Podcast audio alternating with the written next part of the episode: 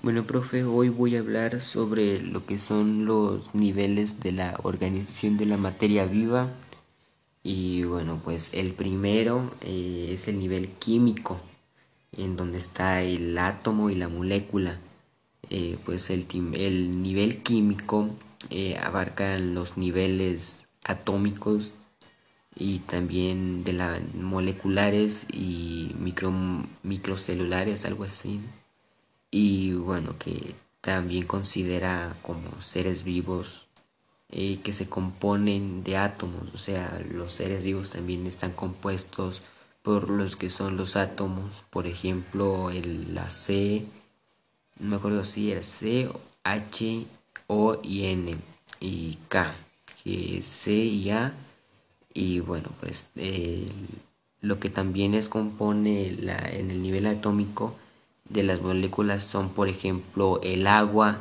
el dióxido de carbono, eh, también la glucosa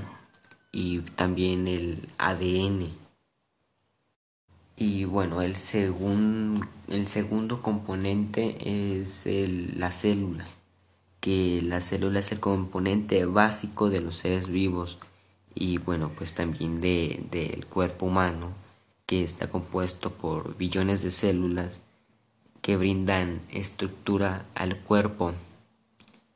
Eh, bueno, lo que yo entendí sobre la célula es que es muy importante porque es el compuesto que tenemos nosotros en nuestro cuerpo, ya sea el, tejido también y lo que es también la célula. Y bueno, pues el tercer componente es el tilsural, que es donde están los músculos y los los, otra de aquí no me acuerdo cómo se llama que son los nerviosos. Y bueno pues el nivel tisular se refiere a los distintos tejidos que componen el cuerpo de los seres vivos.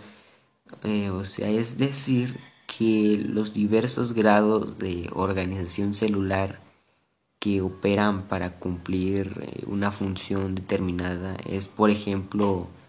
eh, la piel y bueno son la piel y bueno tenemos capas de, piel ¿no? y donde se encuentra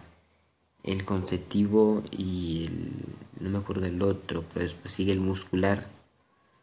y bueno si no tuviéramos esos eh, pues sería eh, o sea no tendríamos la, la misma el mismo componente o sea los tejidos no serían iguales. Y bueno, profe, el cuarto nivel orgánico, que es el nivel, nivel orgánico, eh, aquí contiene lo que es, son los órganos de lo que tiene el, ser vivo. Eh, por ejemplo, yo hice el del perro doméstico y el perro tiene corazón y tiene pulmones lo que es el nivel orgánico eh, pues es el más alto